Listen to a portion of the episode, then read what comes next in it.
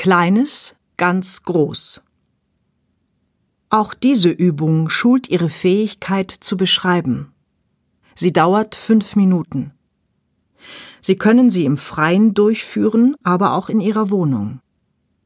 Suchen Sie sich etwas Kleines, etwa in der Natur, ein Blatt, ein Wassertropfen oder ein Haustier oder Tier.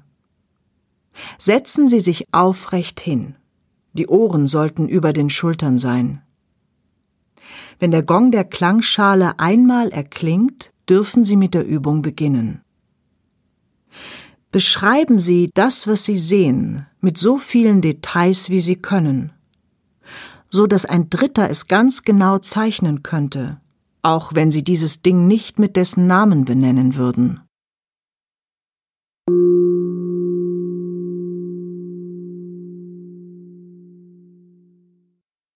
Beginnen Sie nun zu beschreiben.